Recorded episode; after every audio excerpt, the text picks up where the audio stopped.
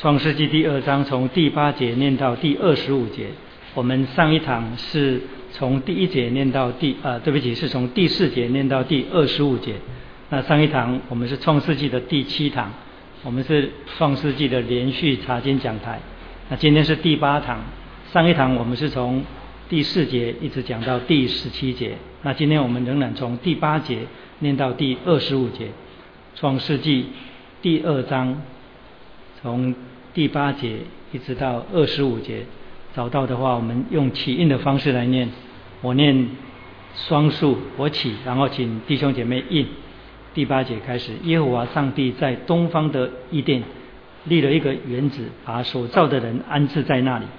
耶和华上帝使这样的树从地里长出来，可以悦人的眼目，其上的果子好作食物，园子当中又有生命树和分别善恶的树。有河从伊甸处流出来，滋润那园子，从那里分为四道。一道名叫比逊，就是环绕阿拉水地的，在那里有金子，并且那地的金子是好的，在那里又有珍珠和红玛瑙。第二道第三道河名叫西底节，流在亚述的东边。第四道河就是伯拉河。耶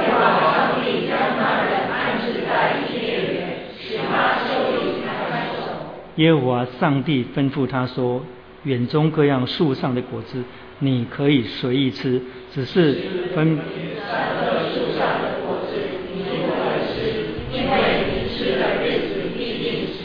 耶和华上帝说：“那人独居不好，我要为他造一个配偶帮助他。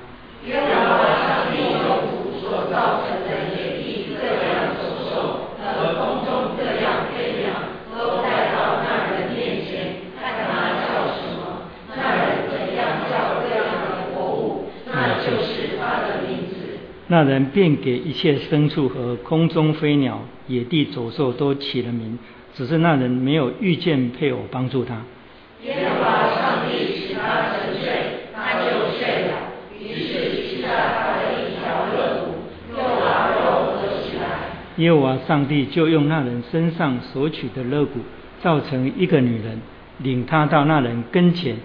那人说：“这是我骨中的骨，肉中的肉，可以称她为女人，因为她是从男人身上取出来的。因此，人要离开父母，与妻子联合，两人成为一体。一起来，第十二。当时夫妻两人赤身裸体，并不羞耻。好，圣经读到这里。我们今天是创世纪的第八堂。那么上一堂我们说，这第二章第四节开始，并非另一段创造的叙述，这是前面第一章创造叙述的延伸。为什么说它是延伸呢？这个延伸不是指时间或次序的延伸，而是意义的延伸。为什么我们说它是意义的延伸呢？因为在第一章我们看见圣经启示上帝的创造，好像广角性的镜头，是关乎整个宇宙。然后在第二章这里所描述的创造，我们看见是焦点是放在伊甸园。再来第二，我们又从第一章的创造当中看见第一章所描述、所关注的是创造的次序。在第二章，我们看见关于创造的意义的延伸，是上帝亲临在历史当中，所以历史有了开始，而且是上帝有份于人的历史，也就是整个历史，神创造，一直神就在这其中。还有第三，我们说前面第一段第一章。关于创造的叙述，乃是论到整个塑造的整整个塑造的次序。然后第三章这里，我们第二章这里，我们看到的是上帝与他创造的关系的延伸。所以我们从第一章前段的创造当中，看见神创造的超越性，但是在这里我们却看到神与他所造的关系的延伸，那个延伸出来的关系是亲密的。所以我们又讲到说，上帝造完这一切之后，又造了人之后，就把人安置在伊甸园。所以我们就讲到伊甸园。伊甸园之所以是伊甸园，不但它是在历史的时空当中的一个地方，而且伊甸园之所以称之为伊甸园，就是乐园，是因为是上帝把人安置在那里。所以我们就从那里讲到，在新约里，上帝在基督里拣选人，在旧约神把第一个所造的人安置在伊甸园里面，所以。称之为伊甸园，是因为神把他所造的人，神亲自安置。还有第二，伊甸园是有范围的，就是我们所圣经里面所看到的那个地理的范围，所透露出来的属灵意义的范围。所以伊甸园是有范围的。所以我们看见在新约里，上帝在耶稣基督里拣选人。所以保罗每一次祝福。也就是他的书信里面的祝福，都一定会讲到说：愿恩惠平安从上帝我们的父，并在耶稣基督里赐给你们。所以保罗说，恩惠跟平安是从上帝那里来的，源头是上帝，却在基督里赐给人。所以伊甸园是有范围的。然后第三，我们说伊甸园乃是人活在上帝的面前。所以，这样我们又看见在新约里，上帝在耶稣基督里与人同在，也就是以马内利的上帝，在基督降生，然后成全整个救恩之后，升天又赐下圣灵，住在基督徒的生命当中，又住住在教会当中。所以，为什么是伊甸园？为什么是乐园？因为。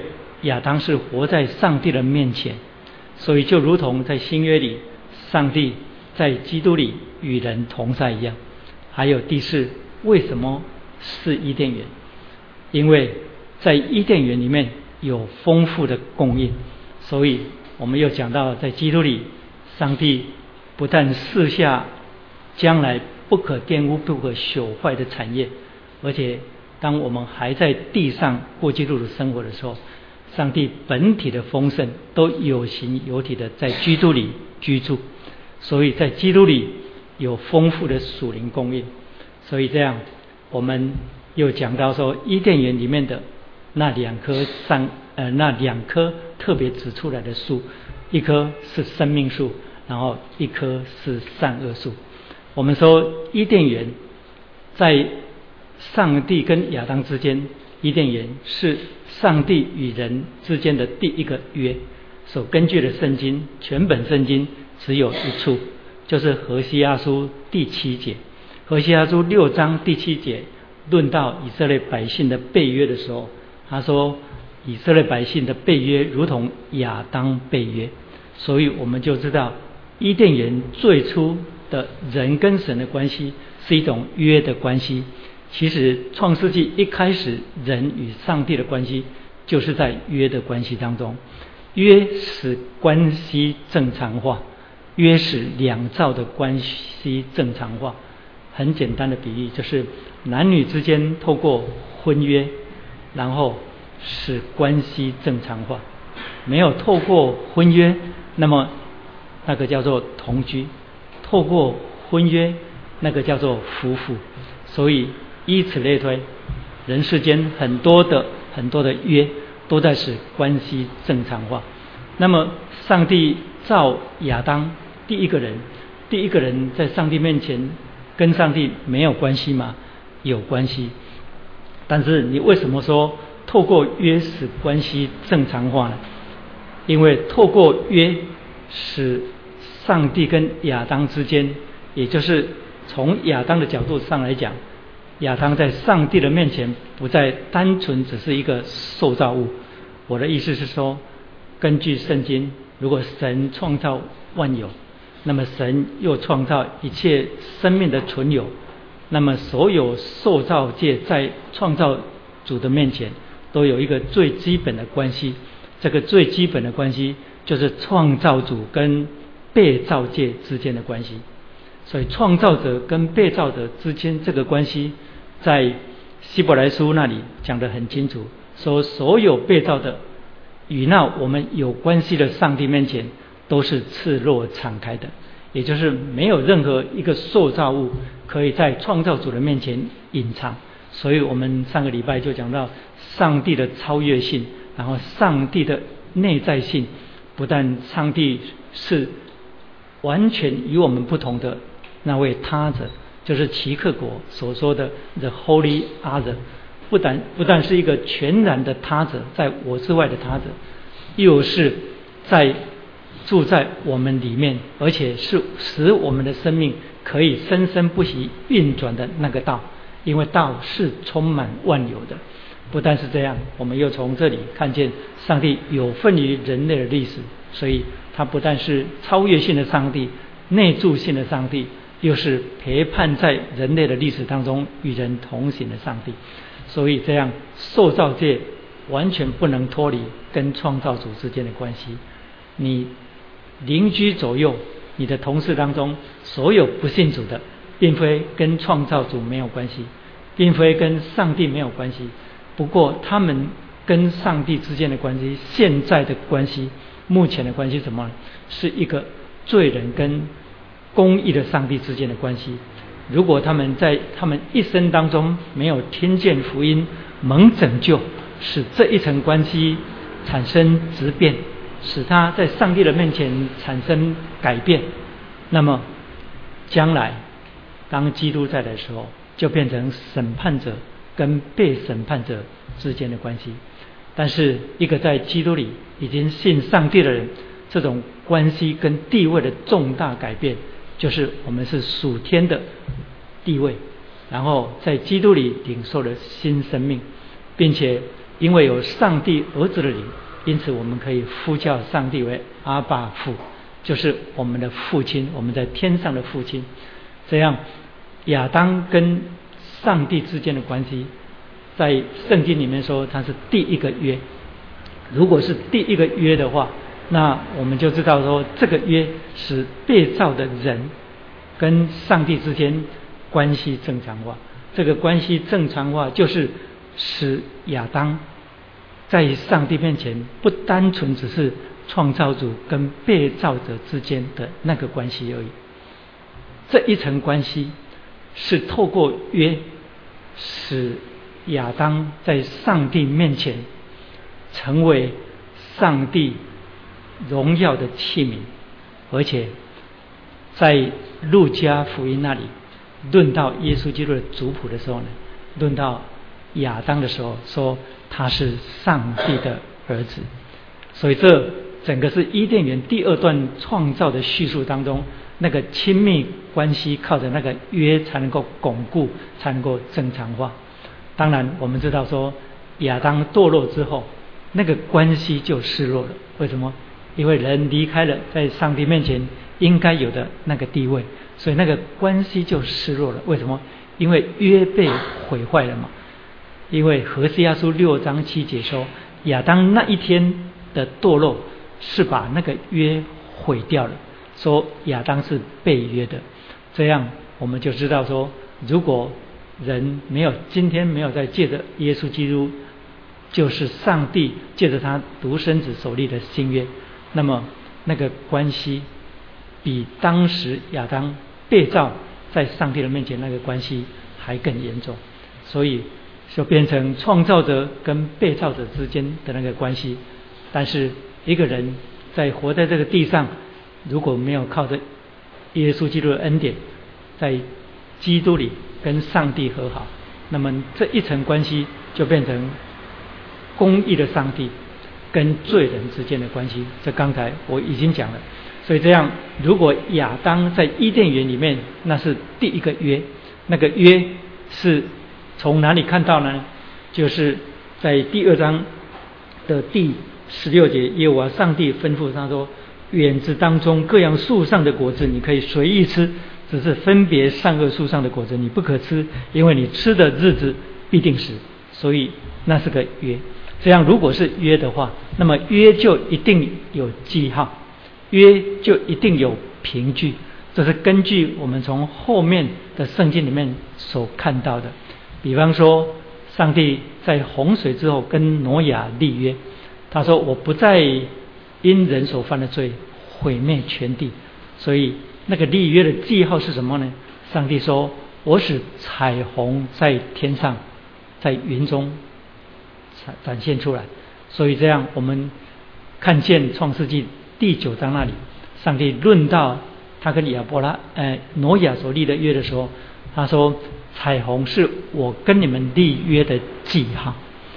不但是这样，我们从创世纪后来在十七章那里记载，亚伯拉罕，上帝呼召他，后来跟他立约，然后命令他跟他的家人行割礼的时候，他说：“这是我与你立约的凭据。”所以那个割礼是立约的凭据。不但是立约的凭据，后来保罗在罗马书第四章那里提到亚伯拉罕因信称义的时候，就讲到亚伯拉罕因信称义是在他受割礼之前，还是在他受割礼之后呢？亚伯拉罕因信称义是在他受割礼之前，所以这样受割礼有什么意义呢？保罗就说，那个割礼是做他因信称义的印证。所以这样，如果在伊甸园里面，上帝跟亚当有第一个约的话，那么约就一定要有记号，约就一定要有凭据，约就一定要有印证。那个印证是什么？那个印证就是生命树跟善恶树。所以生命树跟善恶树是约的记号，约的印证，约的凭据。所以这样那些可见的物质，绝对不是。我们从字义上所看到的，它有超乎物质的能力，可以赐给我们属灵的福分，完全没有。所以生命树可以赐给人生命吗？这跟圣经的总原则是相冲突的。为什么？因为圣经其他整本圣经看起来只有一位可以赐人生命，就是生命的主宰可以赐给人生命。生命树怎么可能赐给人生命？还有善恶树吃了之后才能够明白善恶吗？这不对，为什么？因为人被造有上帝的形象跟样式，所以神是圣洁的本体，按照他形象样式所造的人就有德性，所以人被造是有德性的活物。所以这样人如果不吃善恶树，知不知道善恶呢？我指的这个人是指亚当，当然知道。为什么？因为按着神的形象样式被造，怎么会不知道善恶？如果说亚当不知道善恶，那么那么他不知道分辨的话，那么那一天上帝在创世纪第二章十六节、十七节那个吩咐、那个约、那个命令就白讲了。而且你可以把上帝说：“上帝，你可能太老了，你的脑袋可能有问题。”因为他对亚当的吩咐说：“园子当中所有树上的果子你都可以吃，唯独园子当中那个善恶树的果子你不可吃。所以在可跟不可之间，亚当能不能分辨？不能分辨，他下这个命令干什么？他可以分辨。所以为什么？因为他知道什么可以，什么跟不可以。这个就是我们受造的良心。”我们的良心，你们知道什么是可以，什么是不可以，对不对？所以，当我们做不可以的事情的时候呢，我们会偷偷摸摸的做。我不是说你们了，说我了，啊啊！我们做可以的事情，而且呢，又可以荣耀，可以使自己得脸上得光荣的时候呢，我们不但是在人的面前做，而且呢，又喜欢更多的人传扬。所以，为什么？因为我们可以分辨。所以亚当那一天，神之所以这样吩咐他，是因为他完全可以分辨。而这是在他吃善恶树之前，还是在他吃善恶树之后？这是在吃善恶树之前，对不对？这是证明那个善恶树不是吃了才能够明白善恶。后来保罗在罗马书第二章也论到说，没有律法的外邦人，他指的是以色列百姓有摩西律法。他说没有律法的外邦人，然后良心就是他们的律法。良心是上帝放在我们里面的那个律法，所以善恶之心人皆有之，是非之心人皆有之。这个是人性，神所造的那个人性。那这样善恶树跟生命树是放在那里干嘛的？它不是两棵特别的树，圣经没有提到说它是什么树。当然，现在有通俗的作品或电影都说那是苹果树啊，说苹果是那个善恶果啊，但没有证据。但是呢，就这两棵树绝对没有特别。但是呢，就很多园子当中有很多的树，上帝把点了两棵，把它分别出来说，这一棵是生命树，这一棵是善恶树。为什么？因为这是约的记号，约的记号。正如同彩虹是约的记号，还有行在犹太人身体当中的外在的割礼是约的记号，然后行在亚伯拉罕身上的那个外在的记号割礼，保罗说是称义的印证。还有以色列百姓出埃及之后呢，在西奈山上，上帝跟他们立约的时候呢，然后他们宰杀祭牲。摩西把血洒在他们身上，说这是立约的凭据。还有，今天我们新约，然后每个月教会要守一次圣餐，对不对？圣餐那个饼跟那个杯是葡萄汁，然后牧师拿起来说，引用耶稣基督所讲的话。耶稣在逾越节晚上说：“这是我的身体，为你们舍的。”啊，所以你们拿去吃，你们每逢这样行，为的是纪念我。还有说这杯是用我的血所立的新约，那明明是从 Seven 买来的葡萄汁，为什么说这是耶稣的血呢？那明明是雪梅姐妹揉面团做出来的饼，为什么说那是耶稣基督的身体呢？所以呢，约一定要有记号跟凭据，是这样。耶稣基督在逾越节的晚餐，把饼跟杯把它分别为圣，在教会当中，这个叫做圣礼。所以这样，这个圣礼在。拉丁文里面被称为圣礼的，在希腊文新约里面，通通叫翻译做做奥秘。所以保罗在以弗所书里面说：“我深知基督的奥秘。”哦，然后提摩太前书说：“大宰敬虔的奥秘。”那个奥秘在拉丁文翻译出来就是圣礼，意思是什么呢？在旧约那些被上帝所分别出来作为。盟约的记号跟凭据的，都是圣礼，在新约叫做圣礼，在旧约就叫做奥秘。所以这样，那一棵那两棵树，也就是生命树跟善恶树，并没有特别的能力。生命树不是你吃的可以真正得到生命，因为得着生命永永远生命的是生命的主才能够赐给你。然后那棵善恶树呢，也不是你吃了才懂得善恶，那棵善恶树也是约的记号。这样，生命树是约的记号，然后，然后善恶树也是约的记号。那么约的内容是什么呢？约的内容，整本圣经你看到，上帝跟人立约的时候呢，约一定有内容。约的内容，就上帝这一方面来讲，就是应许。约的内容就是应许，上帝跟亚伯兰立约，应许要赐福他，就是你要成为万国万族的祝福，你的后裔要成为万国万族的祝福，还有你要做多国的父，然后君王从你而出，然后国度从你而立，还有论到那块迦南地说，这地要赐给你跟你的后裔永永远远为产业，论到他的。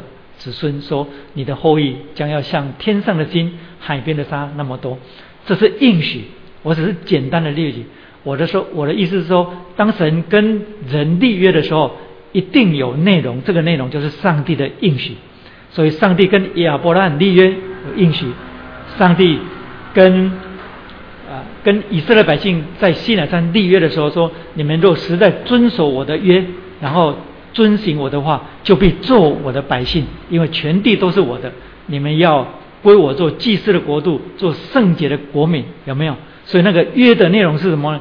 那个约的的内容就是应许。那应许应许他们什么呢？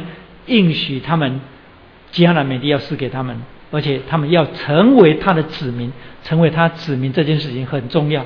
就是以色列百姓成为上帝的产业，不但上帝他们成为上帝的产业，然后上帝也成了以色列百姓的产业，就如同我们这些蒙拣选的人，我们说我们在基督里得着产业，然后我们又是上帝在基督里的产业。好，这一点我不多讲，我继续讲到约的内容，就是上帝的应许。从上帝这方面来讲，他与人立约就一定有应许。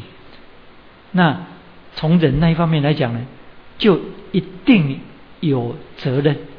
所以，上帝跟以色列百姓立约的时候呢，应许我刚才已经讲了。那么责任是什么呢？责任就是诫命。那个诫命是什么？你们若实在遵守我的约，遵行我的律例跟典章，我就怎么样怎么样怎么样？有没有？所以那是诫命。诫命你也可以换成另一种说法说。就是责任，在立约当中的责任。那么，上帝跟亚伯拉罕立约，亚伯兰之约被称为恩典之约。亚伯兰之约到底上帝有没有赋予他责任？有没有？在创世纪第十七章，上帝要跟亚伯兰立约的时候，上帝对亚伯兰说：“亚伯兰，你要在我面前做完全人。”所以亚伯兰因信称义。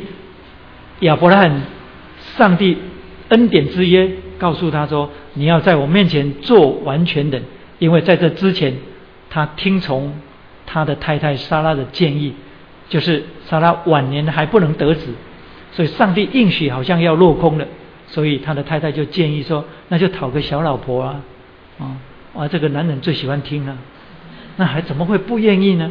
啊，所以呢，这样就把他的使女给。”亚伯拉罕做妾，所以呢，接下来我们就看见上帝向他显现说：“说什么？说亚伯拉罕，你要在我面前做完全人，指的就是亚伯拉罕在这个约当中，他只要做一件事情，就是相信上帝所说的，上帝所应许的必要完全的实现。所以亚伯拉罕因信上帝，就被上帝称为义。所以这样，从亚伯拉罕这方面来讲，他跟上帝立约。”他的责任是什么？他的责任就是要信上帝所应许的，必然完全的实现。这样约一定有内容，那个内容就是上帝的应许，然后约就一定有见面。这样我们来看，在伊甸园里面，上帝亚当立的那个约，应许是什么？应许就是永远活着的生命。上帝造亚当一开始。并没有造死，所以亚当被造，他根本不知道死这件事情。我们今天懂得什么叫做永生，亚当当年不需要去懂这些，我们需要去知道，我们信耶稣有永生，是因为我们在亚当里面堕落之后呢，我们知道我们一生的年数不长。而且呢，如果没有因为认识耶稣基督的缘故，我们根本不知道我们生命永恒的方向在哪里。我们面对我们生命肉体生命的结束的时候呢，我们面对的是无边无际的虚空跟黑暗。每一个不信上帝的人，他每一个人到了生命的尽头，龙中卖 T T，那一种叫做面对虚空，把你这个存有吞吃掉的。那一种焦虑感，那一种焦虑感是完全没有办法去解决的。所以，这样我们今天懂得永生，就证明一件事情：证明我们知道我们的生命跟生命的源头出了问题。但是亚当当年他不需要知道这个，他根本没有永生这个概念，完全没有。为什么？因为神根本没有造死，罪还没有临到历史当中，所以这样呢？神应许亚当的永生，就是上帝这个约的内容，一定要有具体可见的凭据，也就是约的记号。那一棵生命树就是那一棵生命树，就是神应许的那个永生、永远活着的那个记号，不是那棵生命树可以赐给人永生，而是那一棵生命树是神赐永生的奥秘的那个记号。就好像你今天守圣餐的时候，你守圣餐很重要一点，那个圣礼借着饼跟杯所表达出来，就是你已经蒙救赎，你的生命已经得洁净。所以这两样你看得见吗？你生命已经得洁净，你看得见吗？你看不见。你蒙救赎，你已经脱离永远的罪跟死亡，你看得见吗？你看不见。我们并非像第一世纪的使徒，跟在耶稣基督的身旁，而且又亲眼看他复活。所以复活的时候，你不在那里，我也不在那里。耶稣钉十字架的时候，你不在那里，我也不在那里，对不对？这样，你如何确定知道说，你今天已经蒙救赎，有永生？所以这样，上帝为了要使他所应许的有可见的确据，让你看见，这样，耶稣基督设立了圣餐，把饼跟杯再一次借着。教会的圣礼当中显出来，但是这两样东西为何会成为约跟应许的印证跟记号呢？为何你看见这两样东西，你会有那个信心呢？所以，这对于一个已经重生得救的人来讲，约翰加文说，圣礼如果脱离三样东西，是完全没有意义的。这个我在主日讲台当中曾经讲过。圣礼脱离真道，圣礼就完全没有效力。为什么说圣礼脱离真道就没有效力？我们今天之所以看到约印证上帝应许的内容，我们之所以会相信，而且会兼顾我们的信心，是因为真道被讲出来，不但被讲出来，而且被信服。所以你是。因听因听见上帝的道而信而被重生的人，我也是。所以这样圣礼脱离了真道，圣礼就毫无果效。这就是为什么一个不信主的人，他吃煮的饼跟吃吃煮的杯，完全一点意义都没有。那个不是不过是普通的饼，那个不过是普通的一点葡萄汁。你如果要解渴，那去 seven 买一瓶灌了。还更能解渴，所以呢，圣礼脱离真道完全没有意义。再来，圣礼脱离信心完全没有果效。那个信心是什么？是我们从领受真道所产生的信心。所以圣礼不但是我们看见上帝应许的印证，圣礼又兼顾我们的信心，又增长我们的信心。所以这是第二、第三，圣礼。脱离圣灵没有能力，所以圣灵隐藏在圣礼当中，借着圣道，然后借着教会，在遵守耶稣基督的教训当中呢，圣灵就运行在这当中。这就是为什么你每一次看到守圣餐的时候，总是有人眼泪一直流，一直流啊！我也经常这样。不过自从做了牧师之后，因为要主理圣礼，所以呢，上帝就比较不许可我这样。但是偶尔我还是会，这就是为什么？为什么？圣灵在运行，圣灵在运行，借着这些可见的饼跟杯，然后呢，把那个应许的印证跟能力输送在我们的生命当中，使我们在领受耶稣基督的领受这个饼跟杯的时候呢，我们仿佛是。领受了耶稣基督的身体，我们从此就知道，我们是一个蒙救赎的人。这个蒙救赎的确据跟信心就不断的产生出来，这样我们就看见那个生命树跟善恶树，生命树代表上帝的应许，那善恶树呢代表诫命，那个善恶树代表诫命。所以呢，在伊甸园的时候呢。已经有了第一条的界面，只有一条，只有一条，单单只有一条，不是像后来以色列百姓领受摩西的诫命十条诫命之后呢，又延伸出整部的塔尔姆跟跟整个米逊啊，一大堆的律法的规条，还有口传的律法一大堆，但是在伊甸园只有一条的诫命，所以呢，那一棵善恶树就是诫命。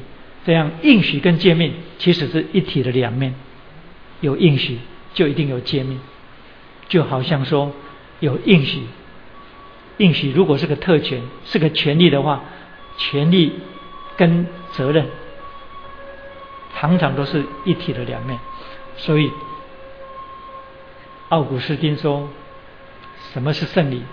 是不可见的恩典，可见的形态。第二，什么是圣礼？圣洁事物的可见象征。当然，我说善恶树跟生命树在伊甸园里面也预表了将来的救恩。将来的救恩就是，我指的是当时讲将来，不是指我现在讲将来，是指后来耶稣基督来到地上的时候，他要重新使活在这地上的人提醒他们。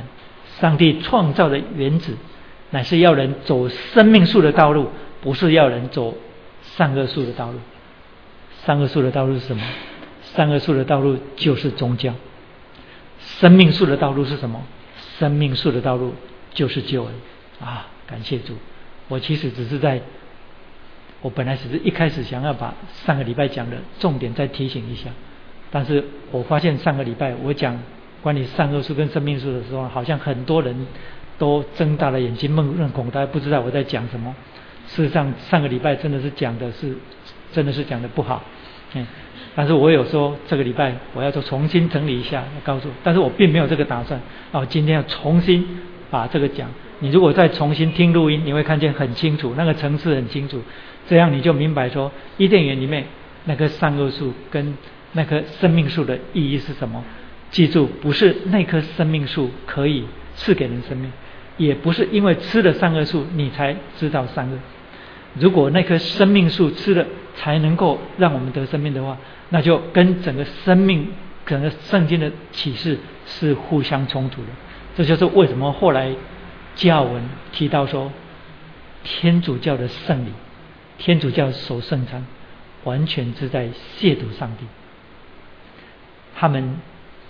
认为圣餐经过神父祝福祷告念那些你完全听不懂的那些拉丁文的祝祷词之后呢，那个就变成耶稣的身体，实实在在耶稣的身体，那个就成为耶稣的血了。任何人吃了都有赦罪的功劳，那是亵渎基督。而且每一次当要守圣餐的望弥撒的时候呢。神父又把，如果他们认为那是耶稣基督的身体，他们又把耶稣基督再一次献为祭。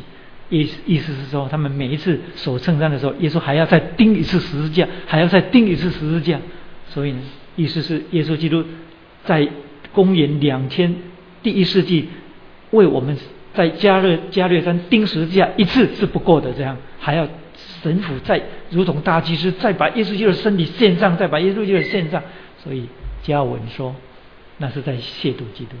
所以我们就知道说，如果我们把该归给上帝的那个荣耀归给上帝所分别出来成为圣礼的物质，那加文说，我们是大大的得罪上帝。所以。我们从创世纪里面看见，任何是受造物，包括自然界，上帝并没有赋予他特别的能力。上帝没有赋予他特别的能力，不管是空间，不管是物质，不管是任何方位，上帝完全没有赋予他特别的能力。这是我们从创世纪里面看出来的。所以你看见有人去寻找比较有灵气的地方盖房子，你如果是因为阳光，你希望朝东，你希望早上起来照到阳光，光线好一点，这样是好的。但是如果你说因为这样就会怎么样哦，然后某一棵大石头或某一棵大树或某一个灵山就会使人产生有灵气，这是乱讲的。同样的，基督徒，你去到任何一个地方，如果一栋大楼里面有第四楼，你也不要害怕，说这是四楼哎。然后去到餐厅，人家说三加一吗？你也跟他讲说三加一，你就干脆大方就讲四个。像我们现在，现在我跟于姐还有嘉靖他们回来，我一我一我们家就是大人就四个，说一定要讲四啊。还有这样小孩，所以我说四个大人一个小孩，我不能说三个加一个大人再加一个小孩，何必这么连缀？所以这些东西不会有特别的能力，不会产生特别的负面的能力。你去到大楼当中的十三楼，你也不需要，你也不需要害怕做十三楼，或是什么，或是任何特别的颜色。你如果对特别的颜色有敏感，那是说得过去。你如果认为说特别的颜色会带来什么样，好像说女孩子穿红色的内衣就会发旺，要要看怎么发旺。对不起，我讲的比较粗鲁一点，要看怎么发旺啊。有些事情发旺是好的，有些事情发旺好不不好的。所以。上帝创造自然界，没有赋予他任何的能力。这样，我们看见伊甸园，上帝以亚当所立的第一第一个约。接下来，我们要讲到从第十八节开始。这样，如果在一在创世纪的第二章这里，我们看见是描述上帝与他被造关系的延伸的话，那么从十八节到二十五节，我们所看到的是什么呢？就是亚当跟上帝之间。那个约的关系，接下来的延伸是跟受造界的关系，再来就是跟他者的关系。这个他者就是上帝从第一个被造的人亚当之外，另外造了一个女人。那从十八节到二十五节，这里我们所看到的亚当跟受造界的关系，跟亚当跟他者的关系是。亚当跟上帝关系的延伸，这个很重要，这个成了后来整本圣经启示一直到今天的属灵的原则，也就是上帝在伊甸园里面让我们看见，就是我们跟受造界的关系，如果要美好跟正常，就一定要透过跟上帝的关系。我们跟他者的关系，或者我们用现在的话来讲，就是人际关系，各各个领域、各个范围的人际关系，如果要正常，如果要美好，就一定要透过跟上帝的关系。这是整个圣经启示的真理。这个不但是真理，而且其实是我们生活当中的经验，我们观察人类历史的经验，所以。亚当跟上帝关系的延伸，接下来我们就看见亚当跟受造界之间的关系。这个受造界的关系，让我们看见亚当跟所有的被造物完全是分离出来的。我的意思不是说我们从这个世界当中被分离出来，而是动物是动物，人是人，完全的不同。上帝把所有他所造的一切带到。亚当的面前，所以被造的第一个人跟上帝所造的这些地上的活物的关系是什么？第一，我们看见上帝命，上帝叫亚当为这些活物命名，所以这样我们至少在这里看见命名有两个意义。第一，就是这是上帝。托付给第一个被造的人，对受造界拥有管理、治理跟修理的主权。所以亚当为上帝所创造的活物命名，这是亚当被托付对受造物拥有管理的主权。为什么我说是管理权？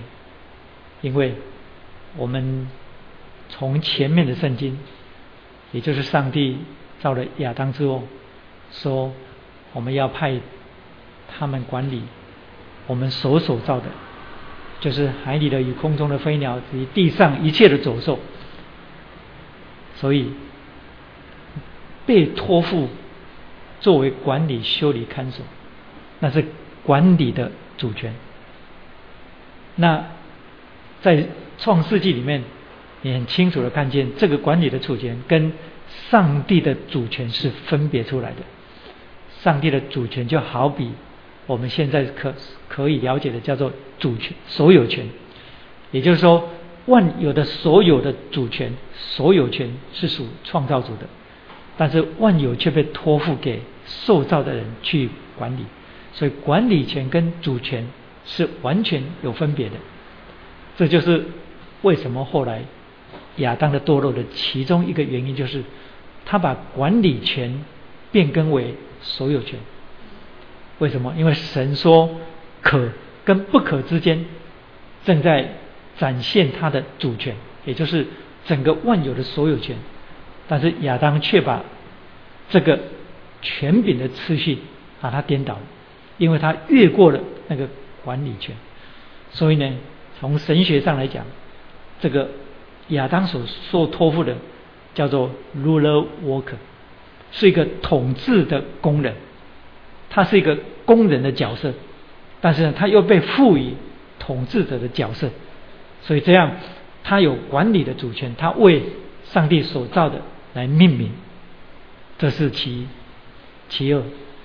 上帝命亚当为所造的一切命名，这证明上帝把诠释权赐给人类，也就是对。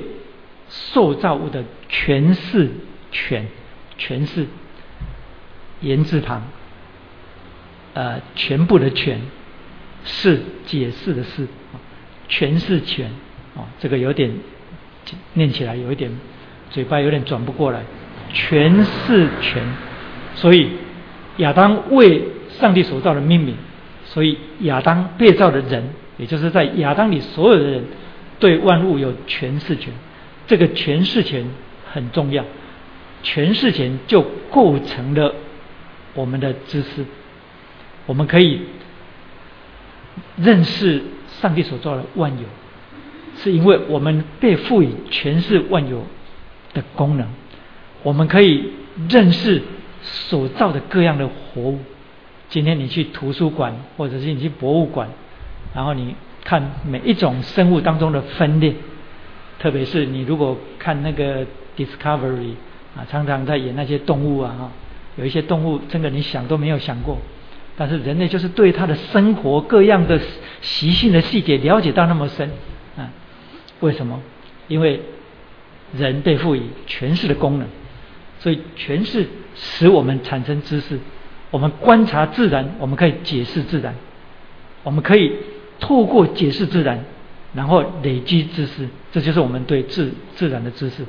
我们透过观察各样的受造物，我们建立知识，我们可以了解这些。所以呢，没有一只狗会了解人到底是什么，没有一只猫会对人有诠释啊，只有人对人会有诠释啊。这个人是一个什么样的人啊？你就开始了。所以诠释点很重要。为什么呢？因为全世界如果到了极端的地步的话，就会影响到一个人的命运，就是被诠释者的命运跟生活。我举一个例子来讲，一个中国现在的权势显示在谁的手中？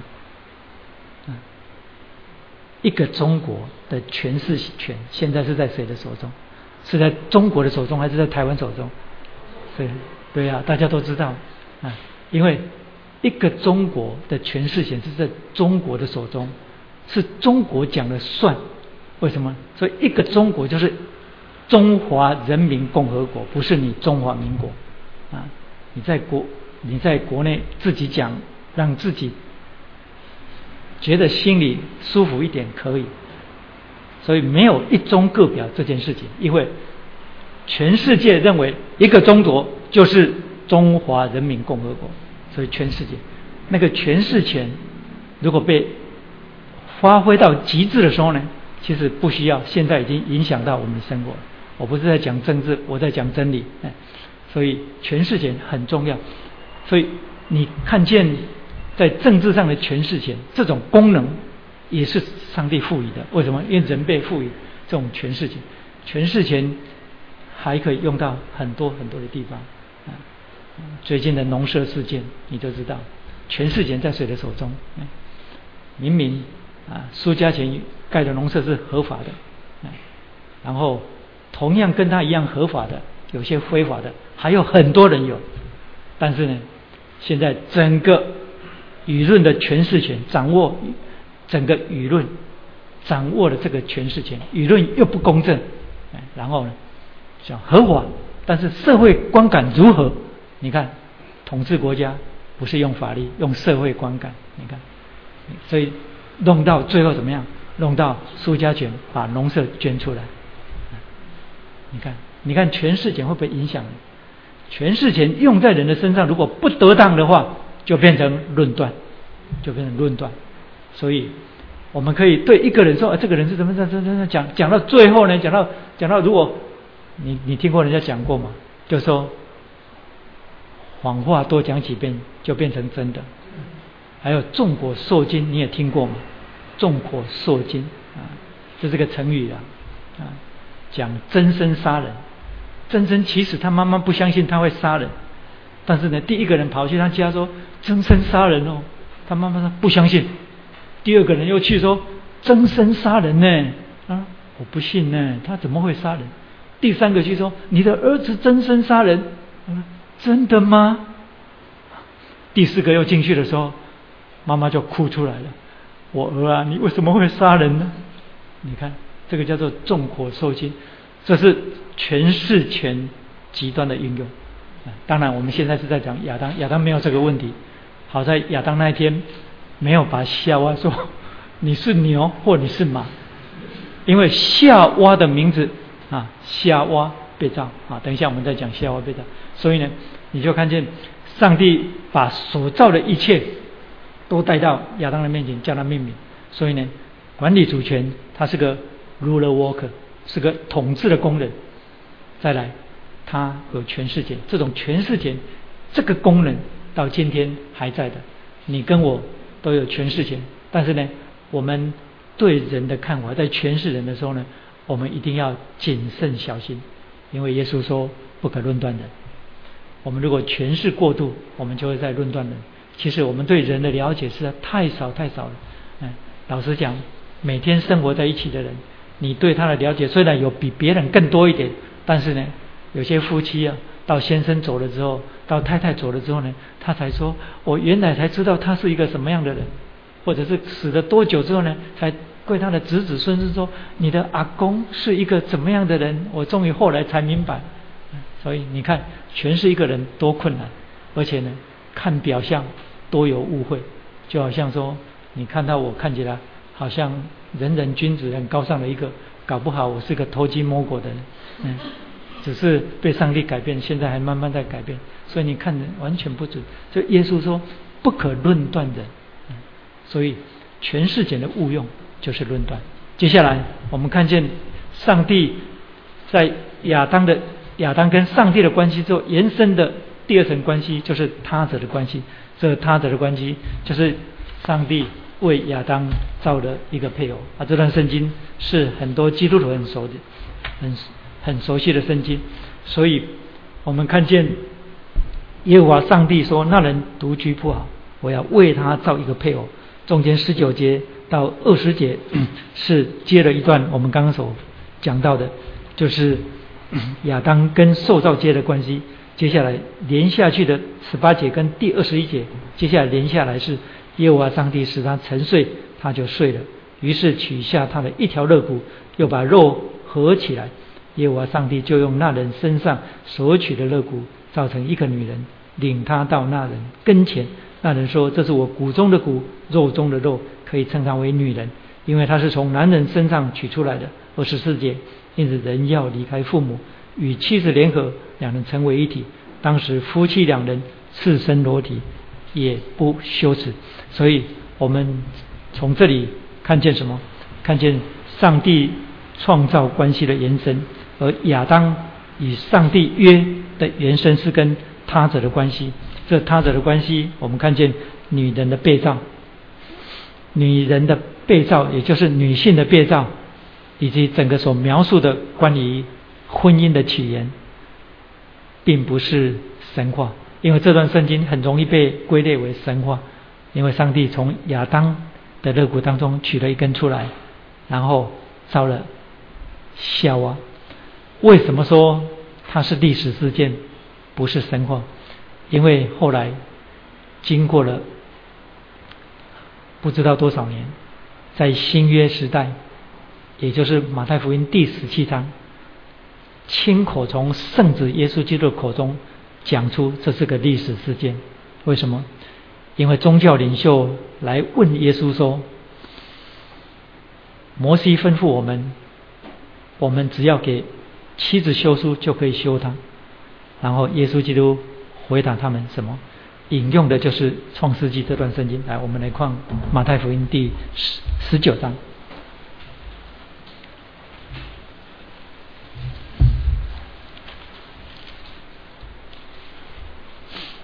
我可能这段先重点讲过去就好，因为我们时间已经快快到了。马太福音第十九章，十九章。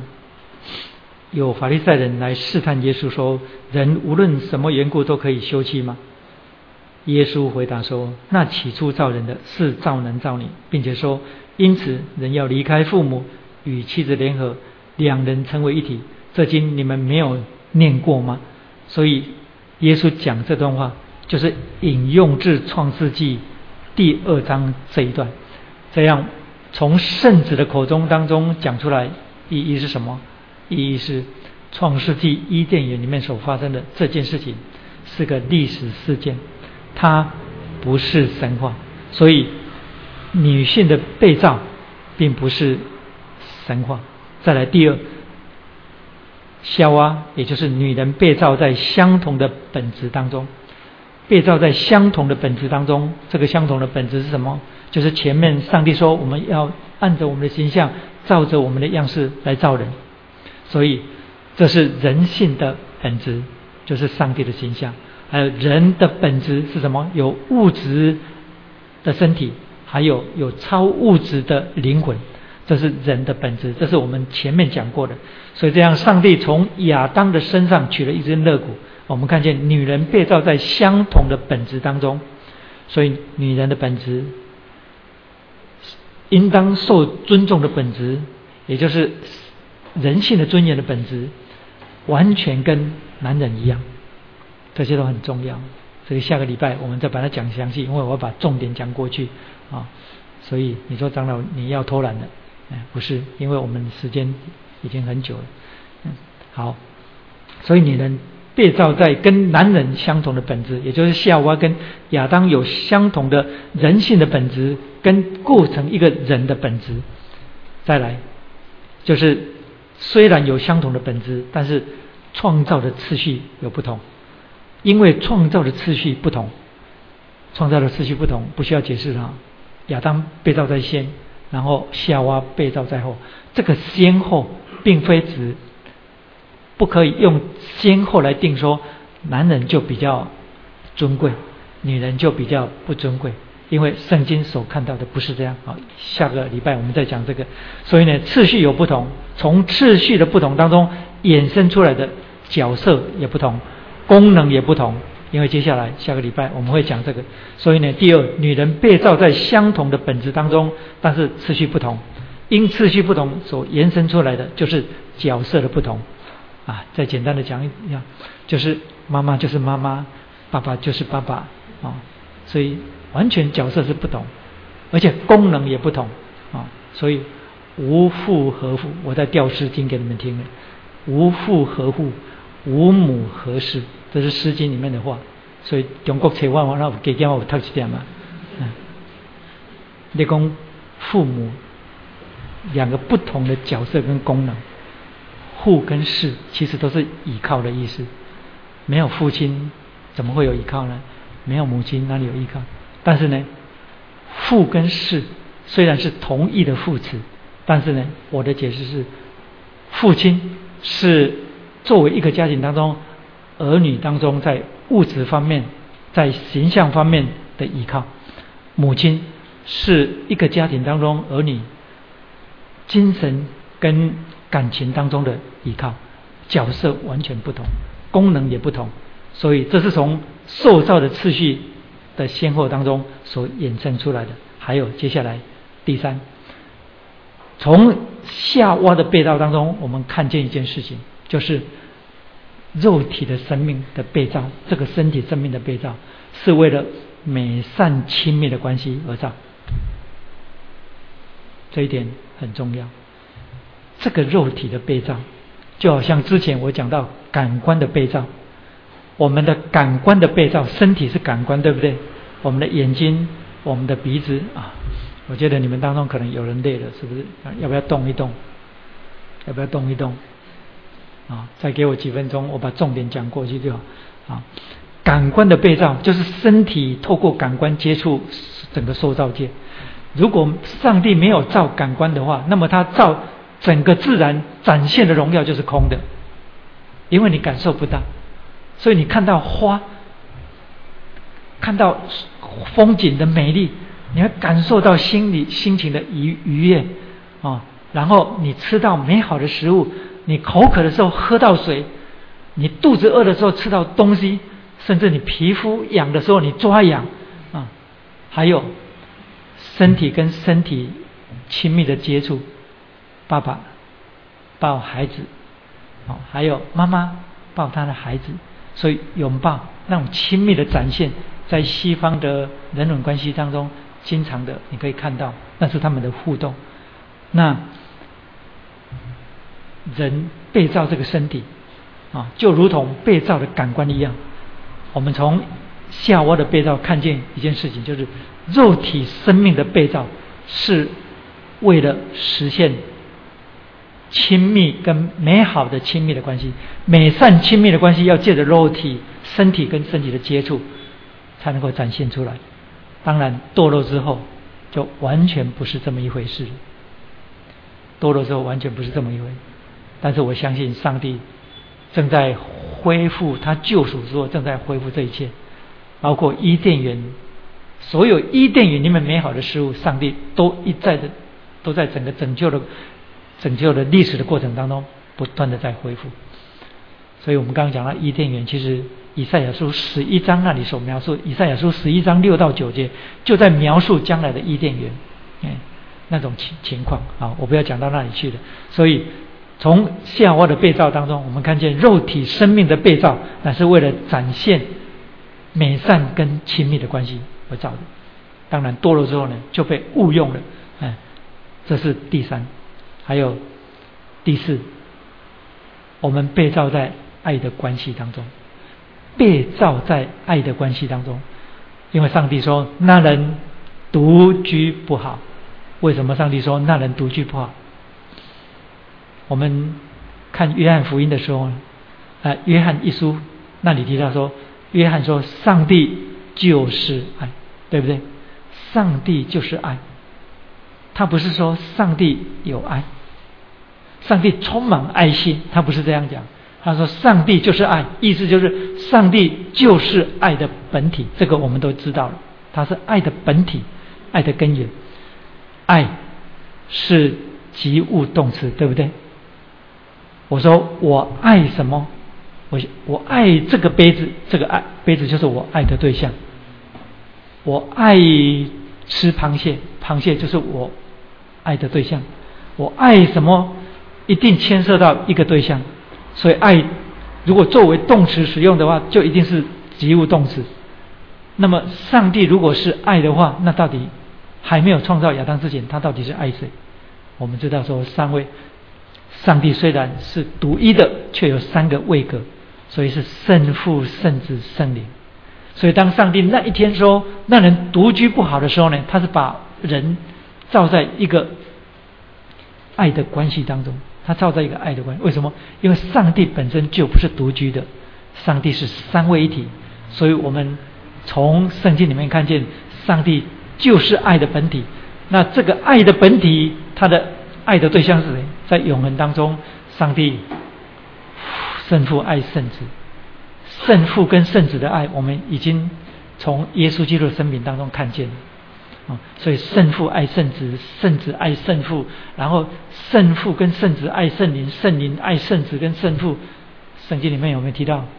有，整个圣经启示出来的，就是上帝本是爱，然后上帝在永恒当中还没有创造之前，上帝就是爱的本体，而且上帝也不是独居的，所以这样，上帝爱亚当，上帝在亚当里造夏娃的时候呢？原因跟动机是，那人独居不好，这个都是我们下个礼拜还要继续再讲的，因为今天时间不够了。所以我们看见人第一对被造的人是被造在爱的关系当中，还有第四啊第五，我们是被造在彼此的需要当中。亚当说：“这是我骨中的骨，肉中的肉啊！”所以我们被造在彼此的需要当中。这样，我们从圣经伊甸园里面看见，夫妻关系的基础是爱，而不是性。我们从圣经里面看到，夫妻关系的基础是爱，不是性。这个不是神学理论，这个是活生生的经验。为什么？人哋讲少年的时是夫妻，啊，假老的时是叫做啥？少年夫妻老来伴的。哎，少年夫妻老来伴，因为年轻的时候男女之间互相吸引啊，然后等到夫妻关系久了之后呢，你就发现说那种男女之间的爱用另外一种方式呈现出来，夫妻之间的那个爱细水长流，然后坚定不移，一直的哦可以跨越很多困难那个爱，那个爱的基础就从。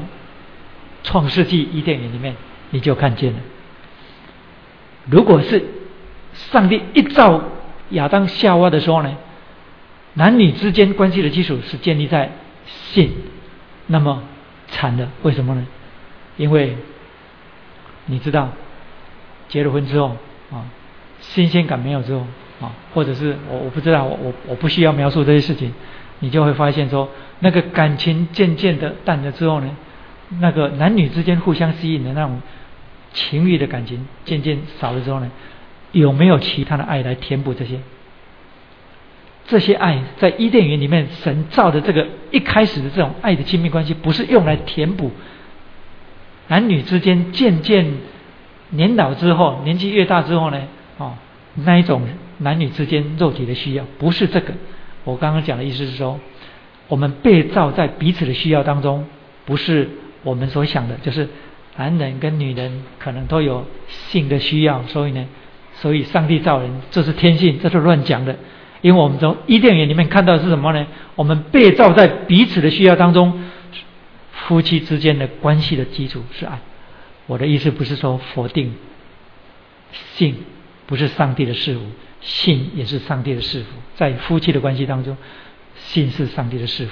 只是我们从伊甸园里面看见的是夫妻关系的基础是爱，所以我们第五我讲到说，我们是被建造在彼此的需要当中。还有第五，我们是被建造在被造在彼此的成全的关系当中。这是第六啊，被建造在彼此成全的关系当中。为什么？因为要离开父母与妻子联合，所以人格的完成以及生命的整全。必须借助另一个人，这就是如果没有婚姻，生命就不完整。所以恭喜结婚的人啊，然后呢啊也祝福还没有结婚的。我们今天不是啊婚礼的正道，我们两场婚礼的正道啊，你们可以自己去听听看。我看到现在的婚礼哦，我看的真的是有时候看的真的是快昏倒，嗯，真的是嗯。没样功，嗯，所以，我们被建造，我们被创造在一个彼此成全的关系当中，这是第六。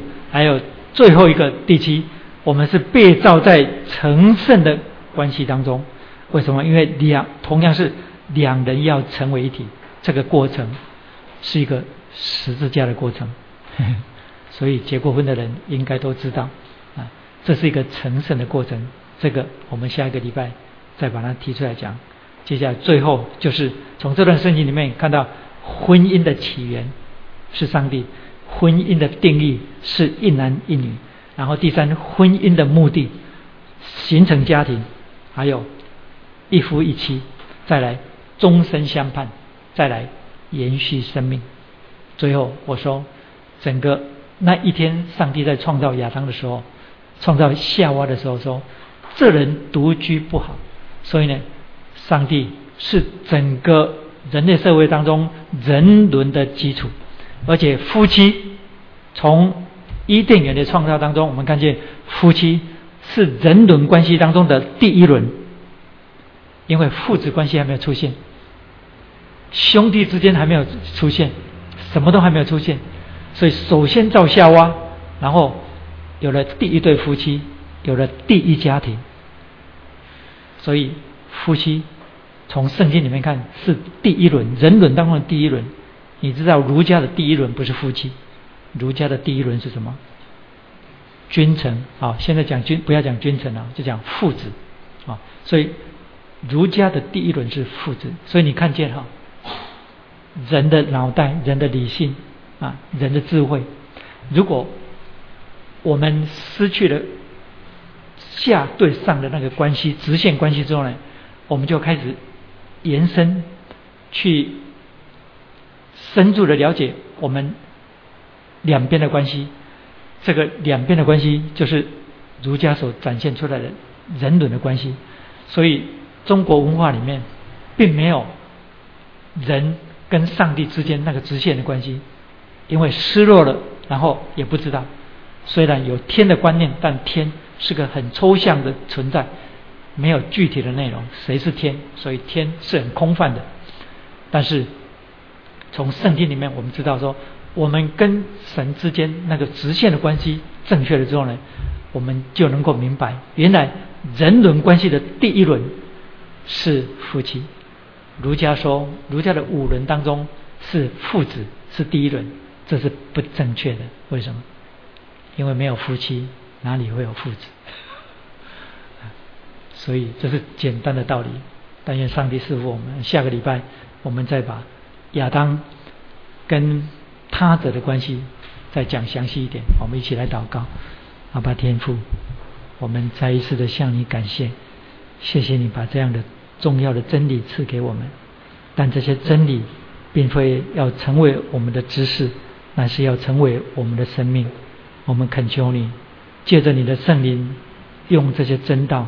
来建造我们的生命，好让我们能够与你关系更亲密，使我们更认识你，以致我们可以一生立志要顺服你，要做成一个合你心意的人。我们求你帮助我们，我们感谢你，因为你既然把生命的粮供应给我们，你不但要使我们饱足，也要使我们的生命能够成全你。托付给我们的使命，你既然把这样重要的真理赐给我们，也要使我们被成全成为一个合你心意的人。我们感谢你，谢谢你在我们当中，求你继续的引导我们，因为整个创世纪你所启示的，我们能够领受，乃是靠着你的圣灵在我们当中运行，并且打开我们的心。使我们的理性被你引导进入你已经启示的真理，我们将荣耀归给你。谢谢你在我们当中引导我们，听我们在你面前的祷告、祈求、感谢，靠耶稣基督的圣名，阿门。